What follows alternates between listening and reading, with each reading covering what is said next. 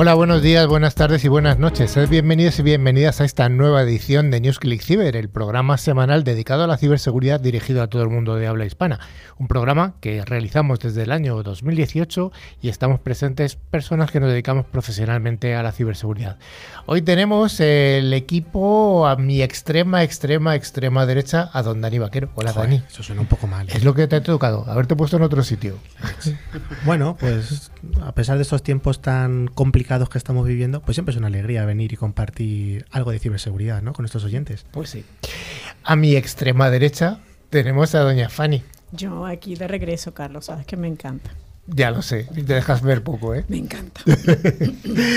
A mi centro derecha hoy tengo a don Carlos García. A partir de ahora, García. Hola. Buenas tardes, buenas noches, buenos días. Como siempre, pues un placer estar aquí y sobre todo estar volver al estudio. Es verdad que hacían bastantes semanas que no estábamos en el estudio todos. Hoy tengo a mi centro izquierda a doña Carmen Vega, que viene como invitada, amiga. Bueno, ya veremos a qué, qué viene a contarnos, que nos cuenta alguna cosa. multifuncional. Multifuncional, Y también me encantada de estar aquí, sobre todo presencialmente. es verdad. Y como siempre, a la extrema izquierda del programa, a don Rafa Tortajada, la voz profunda de la radio. ¿Qué tal, Carlos? Lluviosos y preciosos días. Pues sí, porque con los Hay días soleados que ha habido, hoy ha llegado un Sí. día con mucha lluvia. Bueno, finalmente estoy yo, Carlos Lillo, y os proponemos que nos acompañéis durante los cincuenta y tantos minutos que nos quedan. Y además tenemos al otro lado de la pecera al pulpo de los potenciómetros. Hola, Javi. Hola Carlos, hola equipo. Damos un cordial saludo a toda la audiencia que, eh, que nos escucha a través de las emisoras de FM y también a aquellos oyentes que nos están escuchando a través de nuestros podcasts mientras estamos realizando cualquiera de esas actividades que, diarias que, este, que se realizan, ¿no? Bueno, y recuerden que durante toda la semana nos pueden seguir a través de las redes sociales o de nuestro email info arroba clickciber.com. Además, importantísimo, no se lo pierdan, visitar nuestra site, nuestra web, que está llena de interesantes contenidos. No se lo pierdan, clickciber.com. También informamos que, de- que podéis acceder a todos los programas anteriores a través de nuestros podcasts disponibles en Spotify, iBox, Apple Podcasts, Tuning o cualquier plataforma. Para ello solo tenéis que poner la palabra clave ClickCiber con dos is latinas. Sí, señor. Don Dani, ¿y qué vamos a hacer en el programa de hoy? Bueno, tenemos un programa súper completo donde vamos a hablar de las noticias más cantantes en el panorama de la ciberseguridad. Tendremos una ciberpíldora donde vamos a hablar de buenas prácticas, framework y siglas. Siglas de estas que se mueven mucho en De estas que nos gustan tanto a nosotros, ¿no? En la parte de monográfico contamos con la presencia de Carmen, que nos va a hablar de un informe muy interesante y además nos dará algunas nociones de esos ataques de DOS, nos dirá qué son, cómo podemos enfrentarnos a ellos.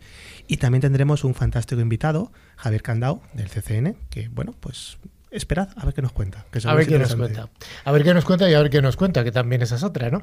Pues vamos con ese primer bloque, el bloque de noticias de ciberseguridad.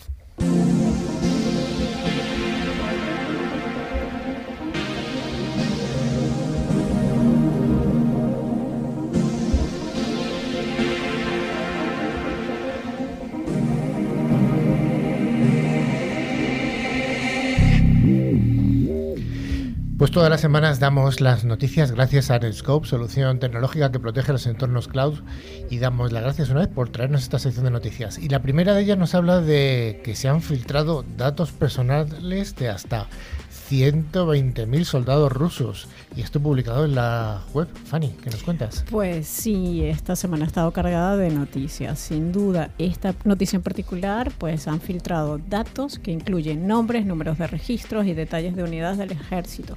El periódico online ucraniano Pravda eh, ha publicado lo que dice que son más de 120 mil eh, información de soldados rusos, citando como fuente el Centro de Estrategia de Defensa de Ucrania, aunque se piensa que la fuente del conjunto de datos es del grupo de hackers Enigma. Pues sí, todos estos datos se compartieron a través del Telegram del grupo de hackers Enigma. Y según, eh, según se puede ver en Telegram, el canal se creó el 30 de diciembre de 2021. Los datos se publicaron en dos partes y se presentaron en una hoja Excel. La primera parte de, de to- de- de estos datos se publicó el 10 de febrero y tenía un tamaño de 3,1 megas que contenía datos de más de 22.700 soldados rusos. La publicación de Telegram dice, a pesar de que el ejército ruso está tratando de ser muy cuidadoso y ocultar diligentemente su participación en los combates en, eh, en, el este de Ucrania, todavía dejan rastros y se hacen visibles. Por el momento estamos publicando la primera parte. Sí, de hecho esta segunda parte se publicó el pasado día de San Valentín. Ese fichero ya es más grande, 14 megas y los datos de 97.000 soldados rusos. Según el comunicado del grupo Enigma, pues dice que publicó este conjunto de datos por varias razones, como es la destrucción de la libertad de expresión, la represión contra la oposición, la usurpación del poder, la agresión externa, la ocupación y anexión de territorios extranjeros, vaya, los asesinatos en masa, la limpieza étnica y numerosos crímenes de guerra que, bueno, pues esta Rusia de Putin parece que está realizando. Oye, Dani, ¿y qué datos se están filtrando? ¿Qué tipo de datos? Bueno, pues es lo que se conoce como PI, información personal identificable, es decir, tenemos nombres completos, números de registros, detalles de en qué unidad del ejército están, incluido pues el nombre, el rango y en algunos casos incluso detalles de los pasaportes y la fecha de nacimiento. Que además son todos muy jóvenes. Sí, bueno, los datos filtrados no han sido verificados todavía por Bratvar Ucrania pero según su artículo, el Centro de Estrategia de Defensa que los ha adquirido dice que es de fuentes confiables y pertenecen a los soldados rusos y son los que están peleando actualmente en la guerra eh, contra Ucrania. Bueno, pues interesante, 120.000 eh, filtrados. Mm. La siguiente noticia nos habla de un arma ciberatacante disruptiva dirigida a infraestructuras críticas, como no, de Ucrania. Estamos hablando de Disky Hermetic Weeper. Rafa. Pues sí, la información inicial compartida muestra que el ataque de las tropas rusas fue anticipado por una serie de ataques cibernéticos destinados a retrasar las comunicaciones y crear interrupciones en los servicios de infraestructura de TI de los órganos políticos militares ucranianos. Bueno, hasta ahí, esto ya lo hemos contado eh, semanas posteriores, cómo se están haciendo todos estos ciberataques. Tras realizar los respectivos eh, análisis forenses, se ha visto que las muestras analizadas están conectadas a una nueva herramienta cibernética denominada Diskill Hermetic Wiper. Este peligroso malware eh, fue diseñado para um, inutilizar cada disco conectado a un servidor infectado con código malicioso. Según el análisis técnico de este malware, pues ha observado el uso de dos variantes distintas de esta muestra. Una se ha desarrollado por los departamentos de esa guerra, esa ciberguerra de GRU, que son las siglas del Departamento Central de Inteligencia en ruso, y se vio el 23 de febrero a las 12 en la hora de Moscú. Bueno, un día antes de la invasión. Vaya. Justo, justo. Mientras que la segunda muestra, pues se vio en, a las 11 de la mañana el día 28 de diciembre, eh, 58 días antes del inicio de las operaciones ofensivas pues, en territorio ucraniano.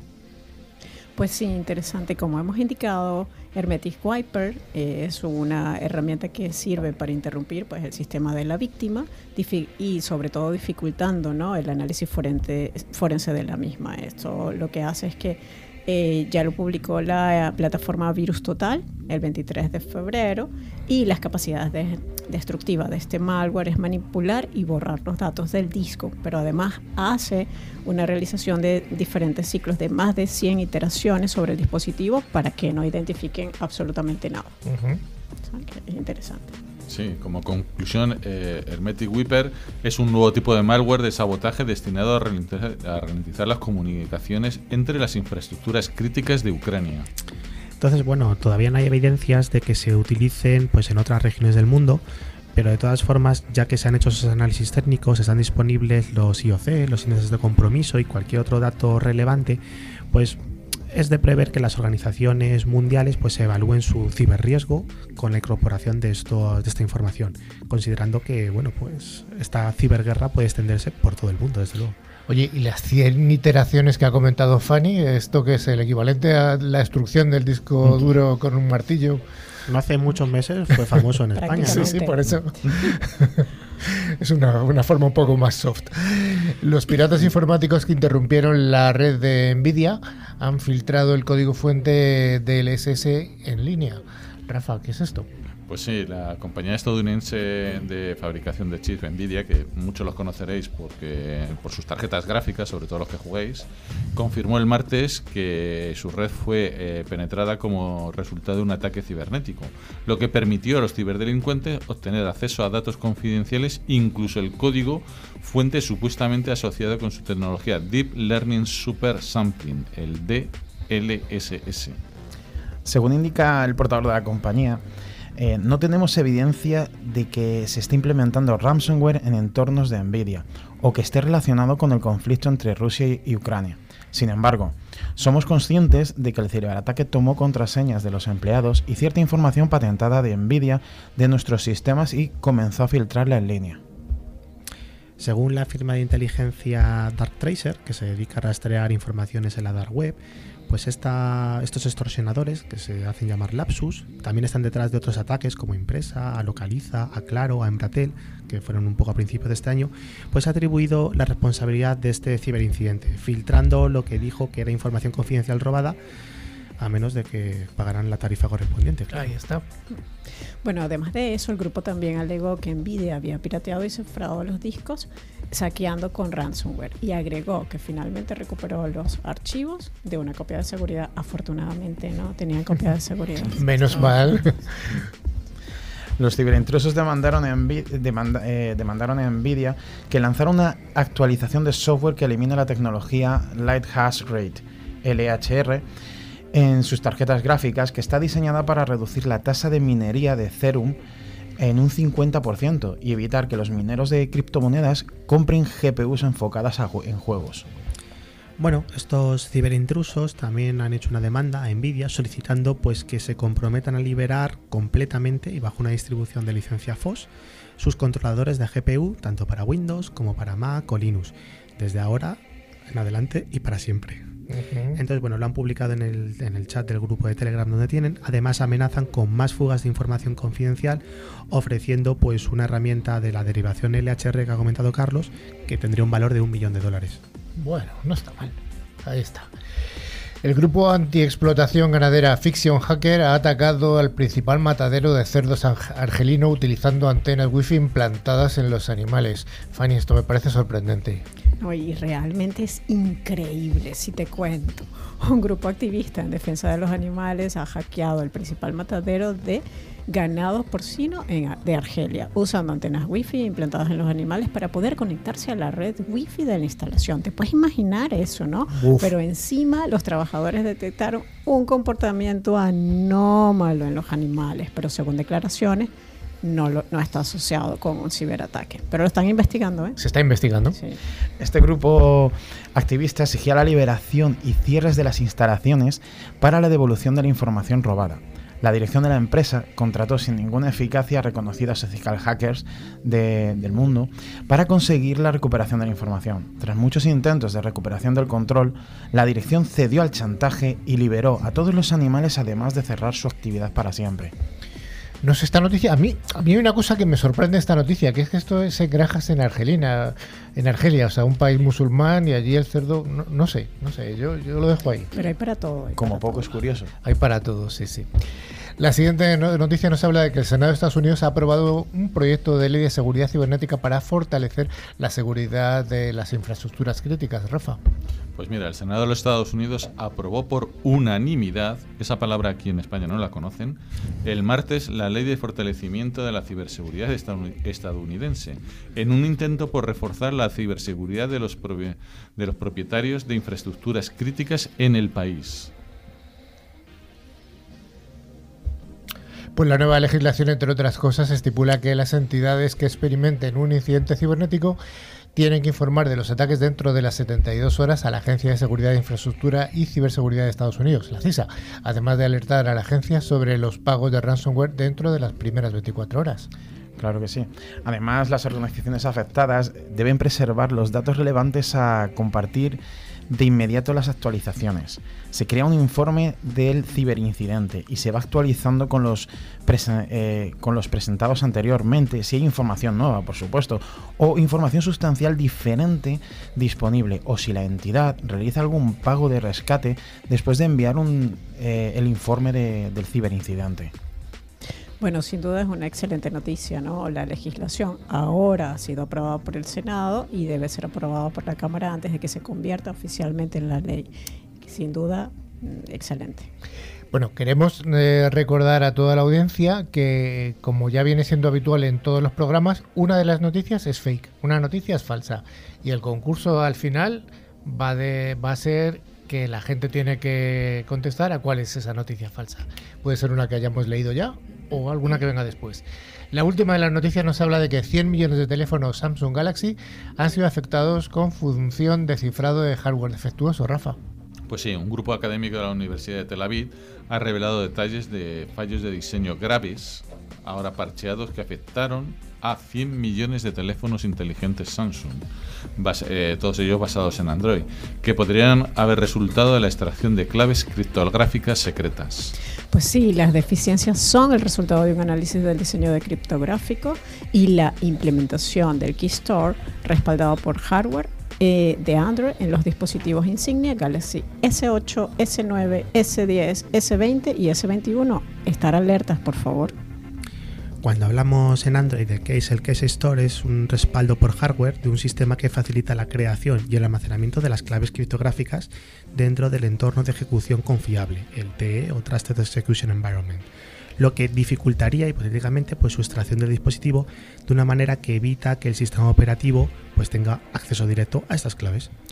Sin embargo, Dani, los fallos de seguridad eh, descubiertos en la implementación de Samsung significaron que podían proporcionar a un adversario con privilegios de root una ruta viable para recuperar las claves privadas protegidas por hardware del elemento seguro. Claro, esto traducido un poco a un lenguaje más mundano significa que una explotación exitosa de este fallo contra Keysmaster podría lograr pues, un acceso no autorizado a esas claves protegidas y por lo tanto a datos confidenciales protegidos por dichas claves. Las implicaciones de este tipo de, ataques pues, podrían variar desde una omisión de la autenticación hasta ataques pues, mucho más avanzados que pueden romper esas garantías de seguridad que nos ofrecen pues, los sistemas criptográficos. Bueno, pues hasta aquí las noticias. Insistimos, una de ellas, mmm,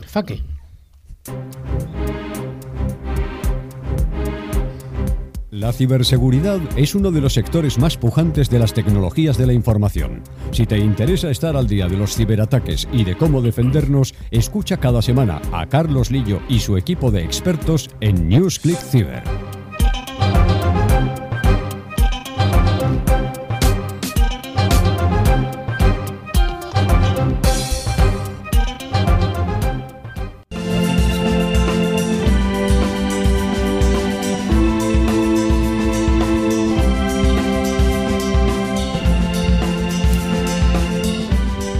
Pues una de las misiones que tenemos en NewsClick Cyber es la difusión de conceptos tecnológicos y gracias a la solución tecnológica que asegura el rendimiento de las aplicaciones más importantes, hoy en la Ciberpíldora vamos a hablar de la ciberseguridad. Es una cuestión de buenas prácticas, Fanny, eso no es.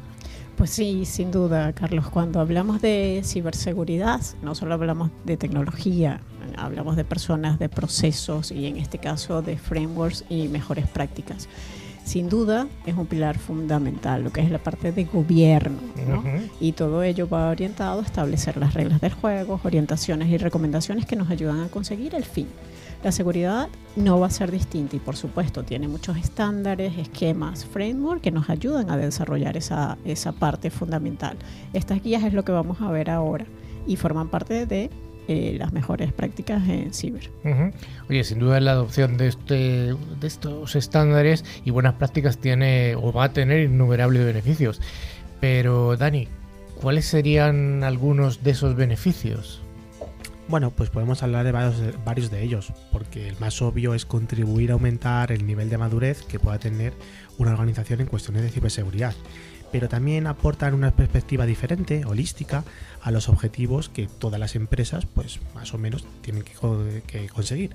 Además, desarrollan y aplican pues esa experiencia que se va acumulando con el paso del tiempo, crean un trabajo, un marco de trabajo común muy importante para poder compartir información y también alinean la tecnología y el negocio. Bueno, Rafa, pues vamos a ver algunos de ellos, ¿no? Eh, pues sí, vamos a comenzar por una de las, yo creo que más usadas, la 27.000, ¿no? Y en concreto la 27001. Bueno, ya recordemos que las normas ISO son un conjunto de estándares con reconocimiento internacional que fueron creados con el, objeto de ayudar a las empresas a establecer unos niveles de homogeneidad en relación con la gestión, prestación de servicio y desarrollo de productos de la industria, ¿no? Sí, pues sin duda la ISO 27001 es la norma internacional más utilizada en, la, en, en, el mundo, ¿no? en todo lo que son la gestión de gobierno de seguridad.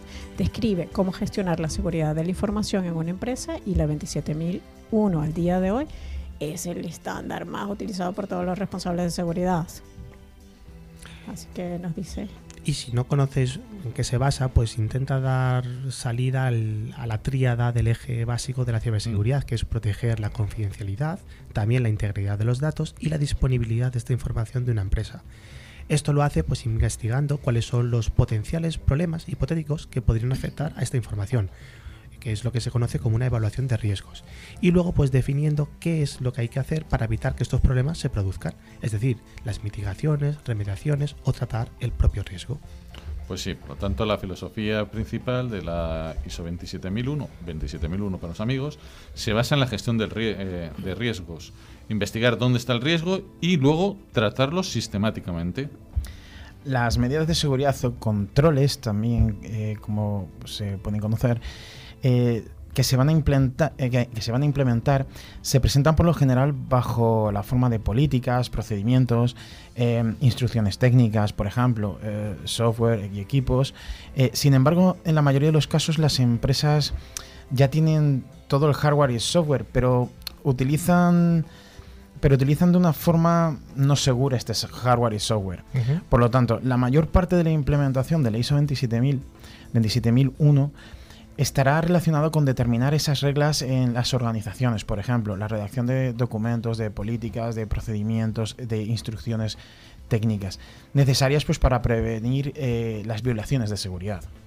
Sí, bueno, sin duda, este tipo de implementación demandará gestión múltiple de políticas, procedimientos, procesos dentro de la organización, con lo cual la 27001 ha detallado cómo vamos a homologar todos estos elementos dentro de un sistema de gestión de seguridad de la información. Y es importante destacar que es certificable, o sea, podemos certificarlos. Bueno, pues por eso la gestión de la seguridad de la información no solamente se está acotando a la seguridad de TI, por ejemplo, a los firewall, a los antivirus, etcétera, sino que también tiene que ver con toda la gestión de los procesos, importantísimo, los recursos humanos, también la protección jurídica y la protección física. Y bueno, ya que conocemos un poco esta ISO 27001, pues el otro framework que deberíamos conocer es el NIST Cybersecurity Framework. El NIST, para quien no lo conozca, es, son las siglas del Instituto Nacional de Normas y Tecnología que pertenece al Departamento de Comercio de Estados Unidos. Y lo que es es un marco de trabajo voluntario que intenta promover la innovación, la competencia y utiliza un lenguaje común para guiar a las compañías de todos los tamaños a poder gestionar y reducir los riesgos en ciberseguridad. Este marco no provee de funciones o categorías de ciberseguridad, sino que recopila las mejores prácticas del mercado, ISO, ITU, CIS, NIST, entre otros, y las agrupa según eh, su afinidad. Se centra en el uso de impulsores de negocio para guiar las actividades de ciberseguridad y considera los riesgos cibernéticos como parte de los procesos de gestión de riesgos de la organización. El marco consta de tres partes, el núcleo del marco, los niveles de implementación y los perfiles del marco. Sí, un tema relevante dentro de este marco normativo es que tiene cinco funciones, ¿ok? Estamos hablando que desarrolla muy bien la parte de identificar, proteger, detectar, responder y recuperar, que es muy necesario ante ataques, eh, si tenemos un ataque, un ciberataque. Eh, pues sí, pues considerando todos, eh, todo juntas, todas estas funciones juntas, eh, se proporciona una visión estratégica de alto nivel del ciclo de vida, de, tanto del proceso de gestión de riesgos de la seguridad cibernética de, en una organización. Bueno, pues también conocemos un poquito más del framework del NIS y vamos a algo que sea un poco más patrio, ¿no? Ese esquema nacional de seguridad, el ENS, que bueno, pues tiene su origen hace ya bastante tiempo, eh, la ley promulgada en el 2007, luego se concretó más adelante, bueno, pues al final eh, es nuestro propio Real Decreto con sus modificaciones para actualizar ese conocimiento que vamos teniendo a lo largo del tiempo, incluyendo pues, los nuevos escenarios de ciberamenazas que tenemos hoy en día. Yo creo que sin duda alguna esta parte del esquema nacional de seguridad lo vamos a dejar para otro programa, porque la verdad es que tenemos ahí, ahí para dar y tomar. Pues hasta aquí esta ciberpíldora.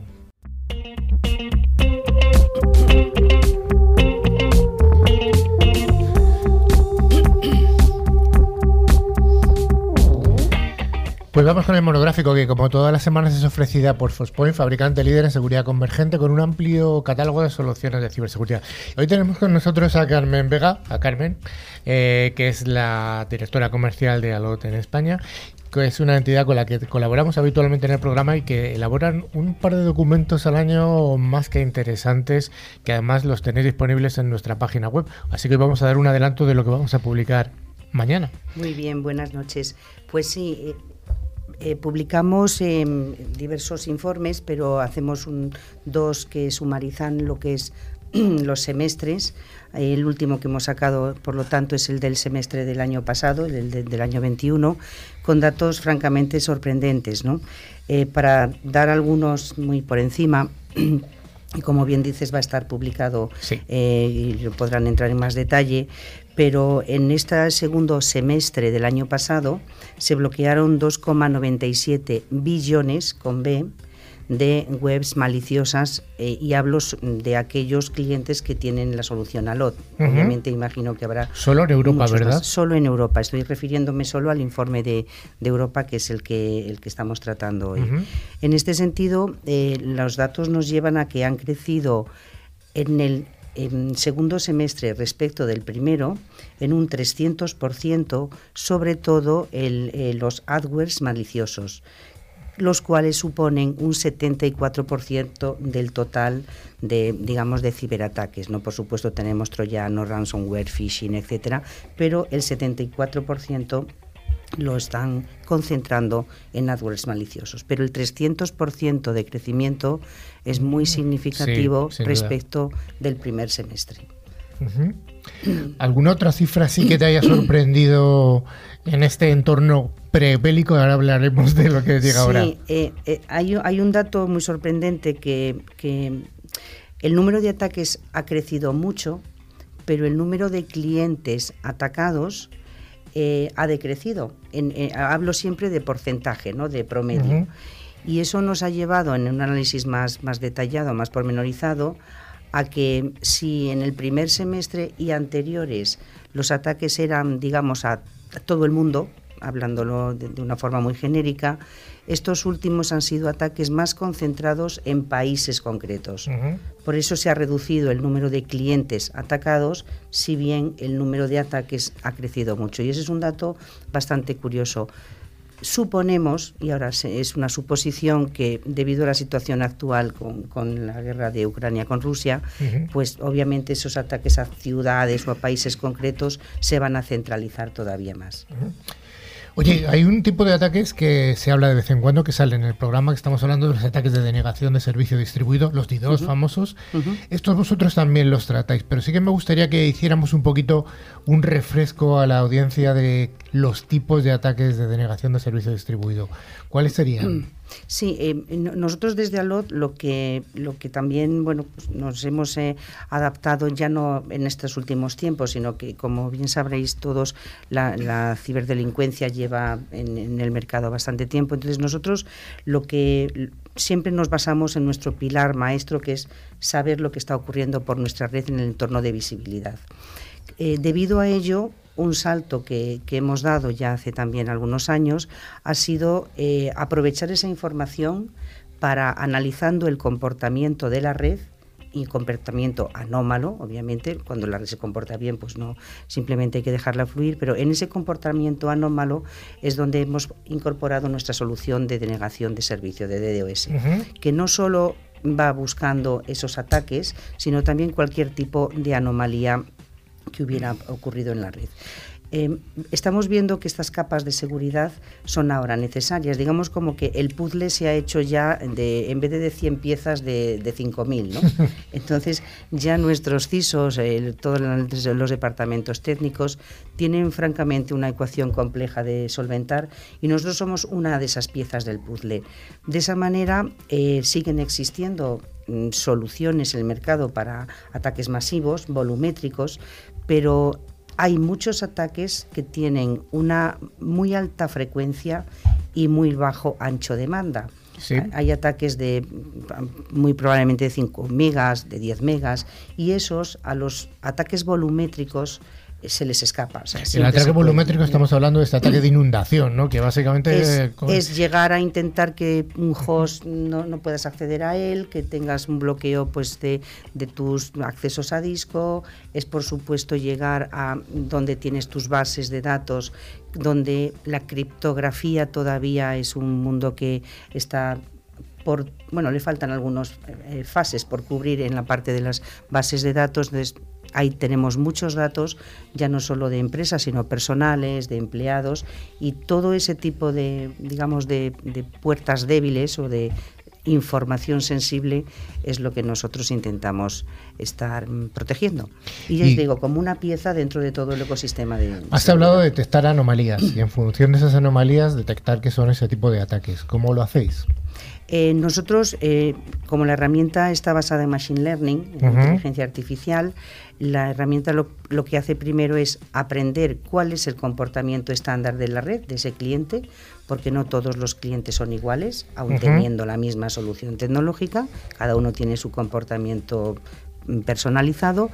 Esa herramienta lo aprende y ella genera patro- patrones que podríamos llamar de normalidad.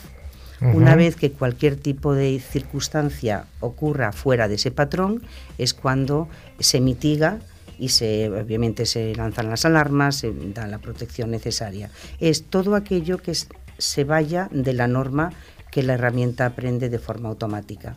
Eh, para ello crea su propia firma de forma automática contra esa variación, la cual luego destruye para no tener firmas eh, cargadas y Un poco por entender, vosotros solucionáis cierto tipo de ataques de denegación de servicio distribuido, pero hay otros que tienen que solventarse más arriba, no aguas Eh, arriba. Normalmente la combinación tipo en un diseño estándar es que eh, un cliente dispone de una solución de comunicaciones que es la de un operador. Eso es. El, opera- el operador normalmente tiene una solución de, en el servicio propio eh, de lo que llaman ataques volumétricos, que son los ataques masivos Sí. de muchísimos gigas y, eh, y nosotros lo que hacemos es ya una vez que haya pasado ese tráfico dentro de la red eh, proteger la otra capa que, que el cliente siempre algunos les van a llegar porque ya digo los ataques cada vez son más pequeños y más frecuentes.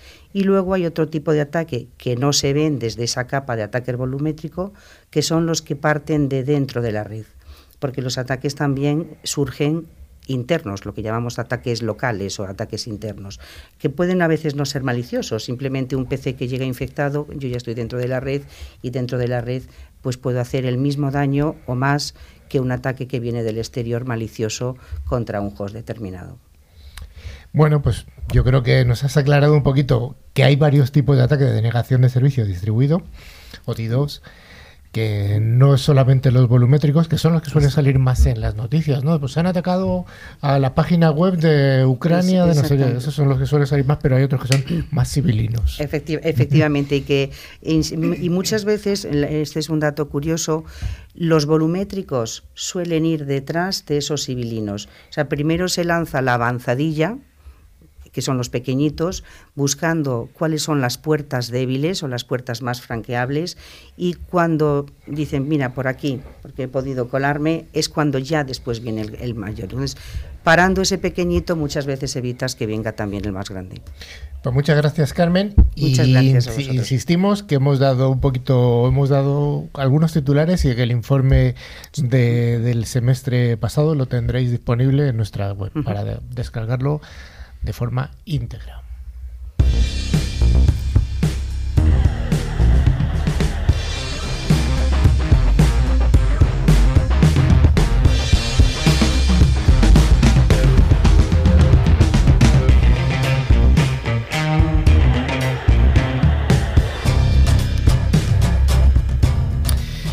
Pues estamos hoy con un invitado absolutamente excepcional en NewsClick Cyber, ni más ni menos que Javier Candau, que cualquier persona que se dedica al mundo de la ciberseguridad, pues eh, sus palabras, su nombre y su apellido a todo el mundo nos suena. Hola Javier, ¿qué tal estás? Hola, muy buenas, ¿cómo estamos? Pues mira, la verdad es que echándote de menos que pensábamos que ibas a venir, pero el tráfico en Madrid y seguro que las obligaciones que tienes, que ahora eh, un poco contaremos cuál es tu actividad, pues mm, todo el mundo va a entender que debes estar estos días bastante ocupado. Pues muchas gracias por haber estado con nosotros. Javier Candau, yo tengo un montón de cosas en tu, mm, en tu biografía ¿no? profesional. Eh, ingeniero industrial, teniente coronel de artillería, jefe de ciberseguridad del CCN. Me gustaría preguntarte, de todos estos oficios, eh, cuando hablas con un amigo, con un amigo no profesional, ¿cuál es el primero que dices? Hombre, primero te voy a hacer una pequeña corrección, coronel, ¿no? Teniente coronel. Pero bueno, ah, pues, vale, vale. primera- pues- La primera, coronel de artillería, que eso lo mamé de chiquitito. Y, bueno, es, eh, me siento eh, muy orgulloso de mi origen militar. Muy bien, pues nos queda claro. Coronel de artillería. Oye, eh, estás eh, al mando de o al cargo del Centro Criptológico Nacional eh, para la parte de ciberseguridad. ¿Tú crees que la formación militar, esta que me has comentado, ayuda o puede ser una ayuda importante en temas de ciberseguridad?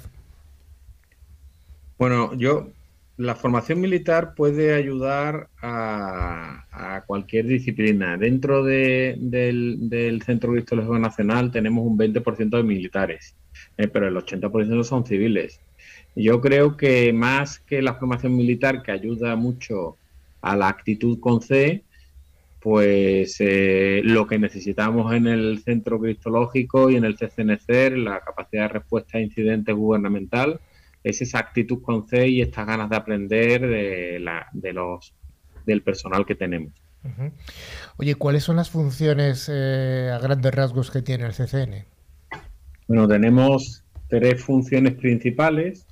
Una de muy ligada a la prevención. Esa función tiene un lema que es reducir la superficie de exposición.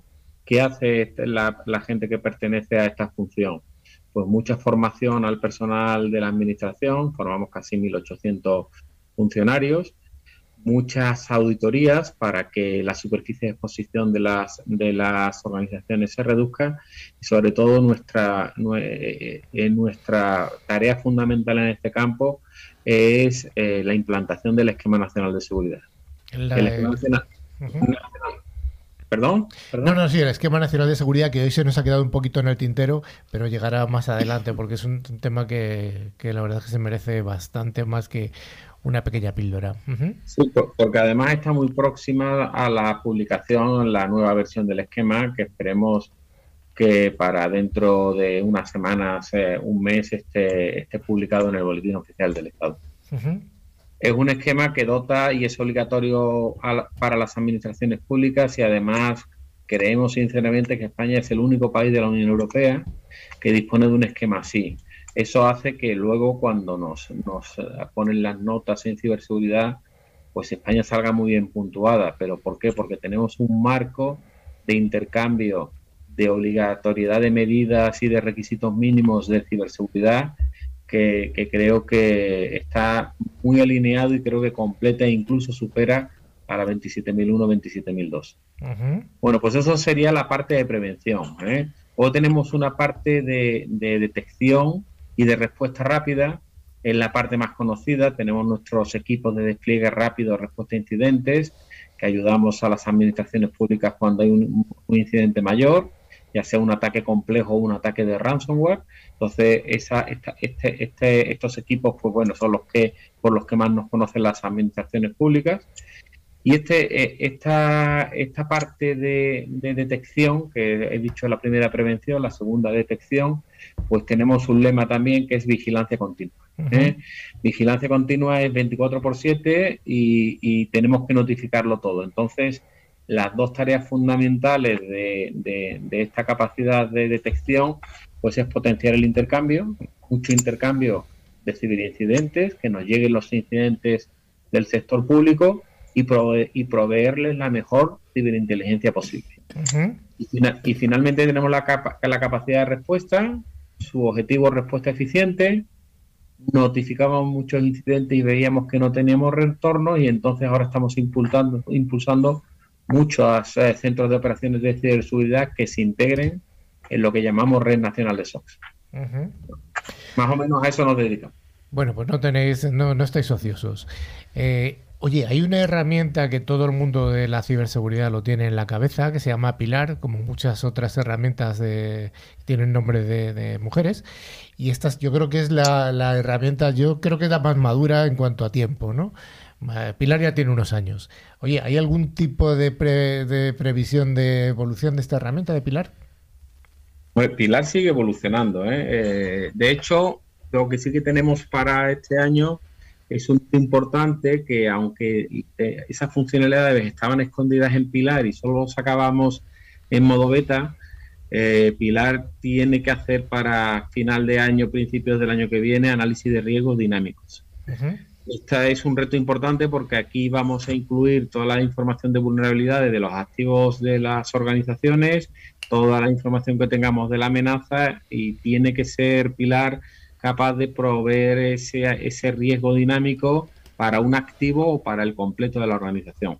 Entonces, eh, eso, eh, eso sería uno de los hitos que tiene Pilar para ahora. Eh, vamos a publicar o vamos a revisar otra vez Margerit porque el concepto análisis de riesgo dinámico no estaba en nuestra metodología de análisis de riesgo y lo tenemos que incorporar sí o sí. Y bueno, pues esas son las dos ideas fundamentales base que tenemos que hacer para 2022. ¿eh? Eh, incluir eh, riesgos dinámicos tanto en la herramienta Pilar como en la metodología. Oye, has nombrado antes el Esquema Nacional de Seguridad, el famoso ENS. en titular, ¿tú cómo definirías el ENS? Ya has dicho que es una herramienta, o mejor dicho, un esquema que nos hace únicos o casi únicos como país. Eh, ¿Cuál sería el titular tuyo del esquema nacional? Pues es la mejor herramienta que tienen las administraciones públicas para convertirse en objetivos difíciles de atacar, en objetivos duros.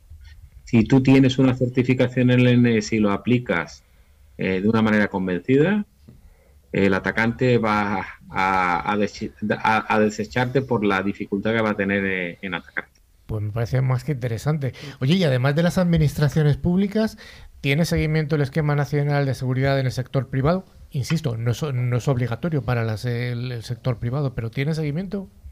Bueno, estamos trabajando en que sea el esquema base tanto para público como para privado, incluso que en algún momento se utilice como cierta base cuando la Unión Europea exija a, las administraciones públicas pues aplicar aplicar una, unas eh, medidas de ciberseguridad que además podamos medir, ¿no? Nosotros en el Real Decreto Ley 12 barra 18 y sobre todo en el Real Decreto 43 barra 2021, el que, el que va a más detalle de la aplicación de la Directiva de Seguridad en Redes de la Unión Europea, ya se dice que el NS es el que hay que aplicar por defecto si no existiera otro eh, para el sector privado. ¿eh? para los servicios esenciales, no para todo el sector privado, sino para los eh, operadores que gestionen servicios esenciales, ¿vale? Entonces, en, eso estamos. Eh, lo que queremos es eh, darle un más cuerpo de legal para que tengamos solo una métrica de medida de ciberseguridad en España y que, y que sea el esquema nacional de seguridad. Oye, Javier, nuestro programa tiene un seguimiento bastante importante también en los países de Latinoamérica. Eh, ¿Conoces si tiene el, el, organismo que diriges, el CCN, algún equivalente parecido en países de Latinoamérica? Bueno, sí, siempre existe una unidad. De, entrada, siempre existe en Latinoamérica, aunque hay muchos CER nacionales que hacen de CER gubernamentales y viceversa, siempre tenemos un equivalente en Paraguay, en Uruguay, en Argentina, en Colombia, de un CER gubernamental. Entonces, esas capacidades de CER, eh, si no, siempre nos encontramos un equivalente.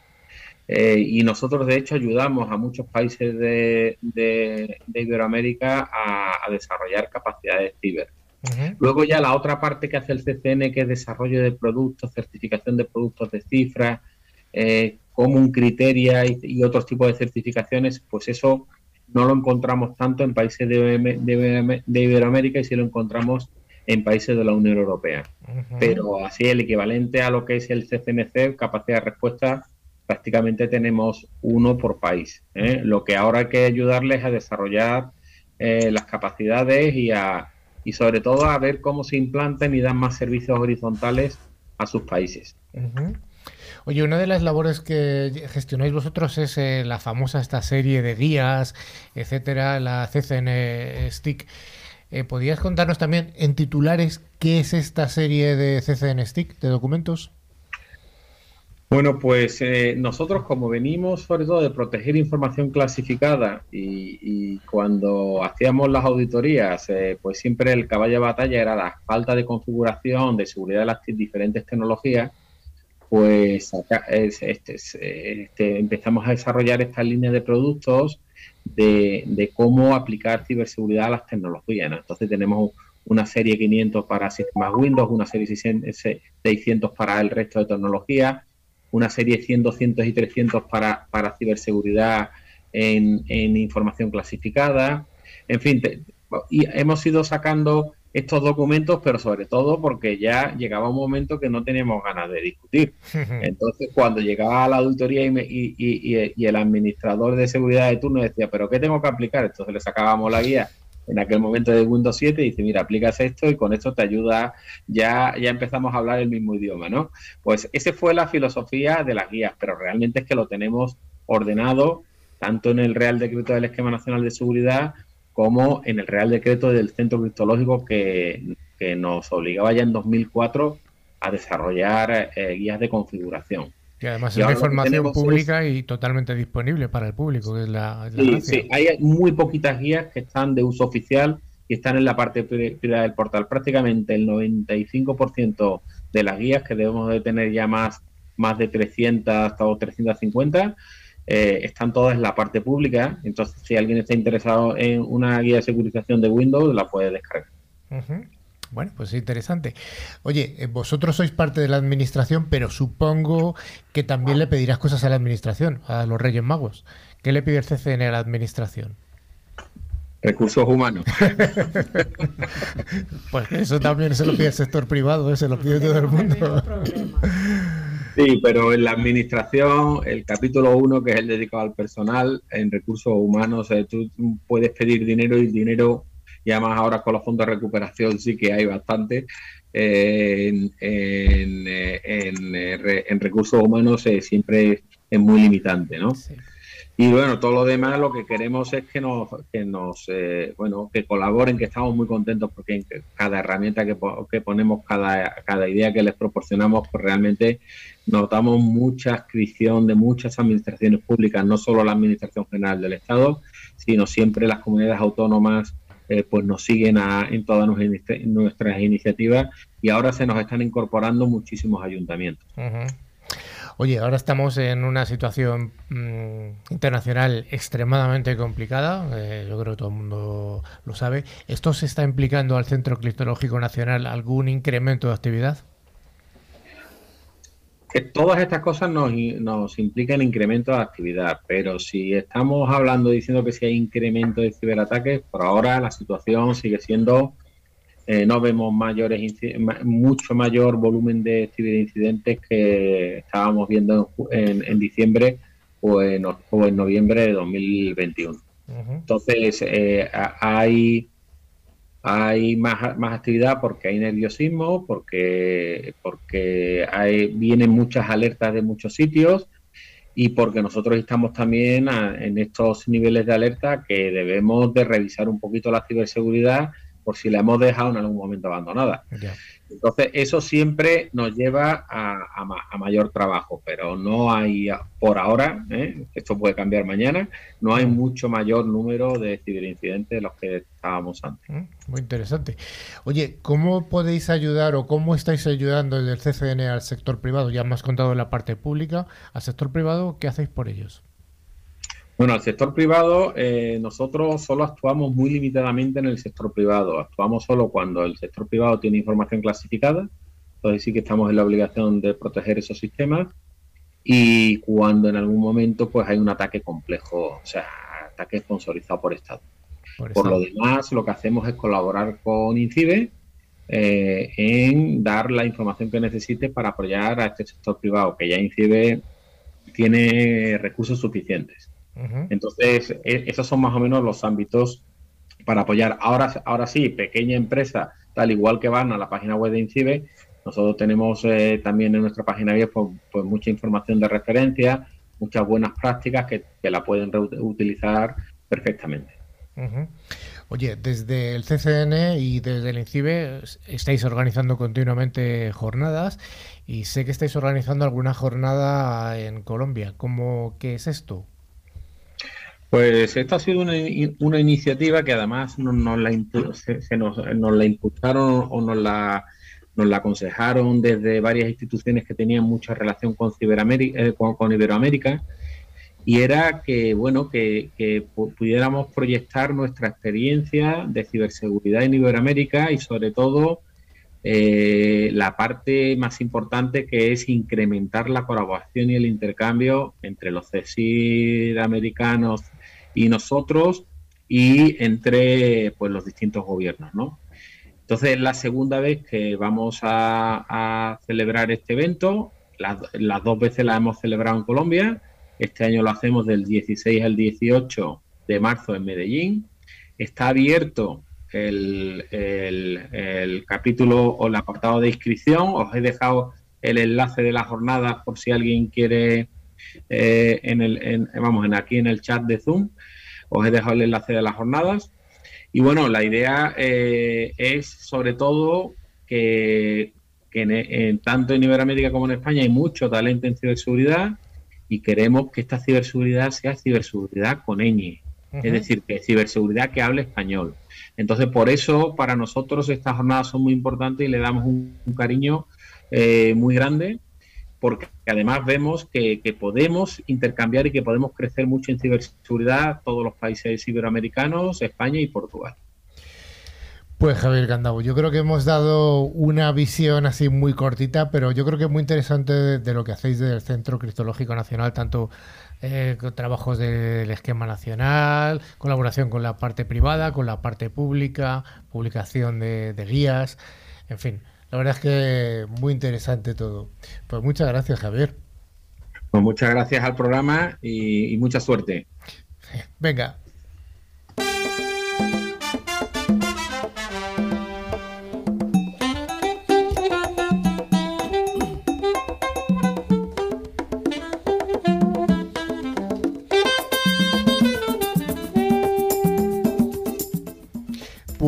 cada semana, Tren Micro nos trae esta sección en la que nos facilita los premios, que son siempre dos licencias anuales del antivirus con calidad profesional, cada una de ellas válida para un año y para tres dispositivos. Rafa, ¿tenemos ganadores de la semana pasada?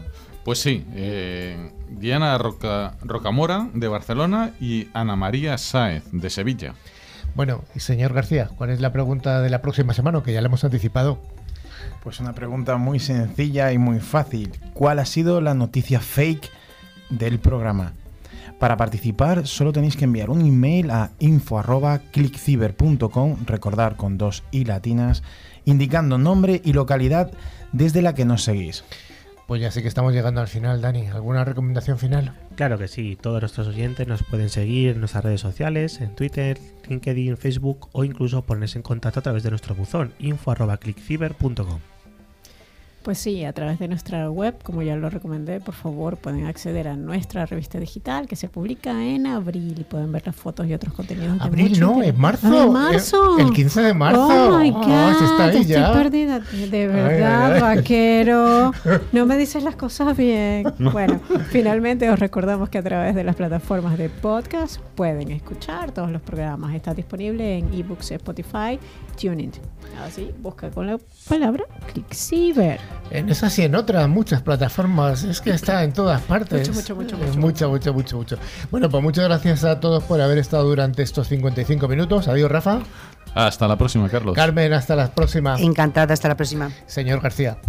Muchas gracias y hasta la próxima. Doña Fanny. Gracias por la invitación. Y adiós, Dani. Adiós. Chao, chao.